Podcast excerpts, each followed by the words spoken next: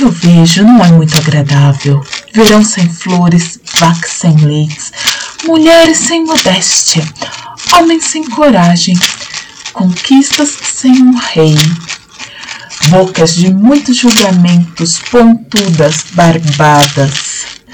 Tristeza, um senhor sem julgamentos, mar sem frutos, várias tempestades, muitas tonsuras, fortalezas sem estruturas, ocas, uma fortaleza construída de erros, uma época devastada, muitos sem teto, um excesso de senhores, alegria na maldade, um grito contra as tradições, rostos barbados, equipamentos se desfazendo, numerosas proezas, busca por guerras, silêncio sobre um cavalo esporeado, numerosas assembleias, traição de filho de senhores, cobertos em tristeza, julgamento falso de velhos, falsos precedentes de juízes.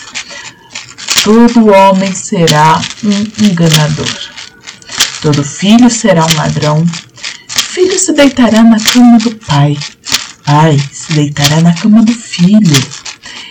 Todos serão parentes em sua própria família. Uma pessoa não buscará mulheres fora da sua casa. Um longo e duradouro período ruim será gerado. Um filho traindo seu pai, uma filha traindo sua mãe. Segunda profecia de Morrigan.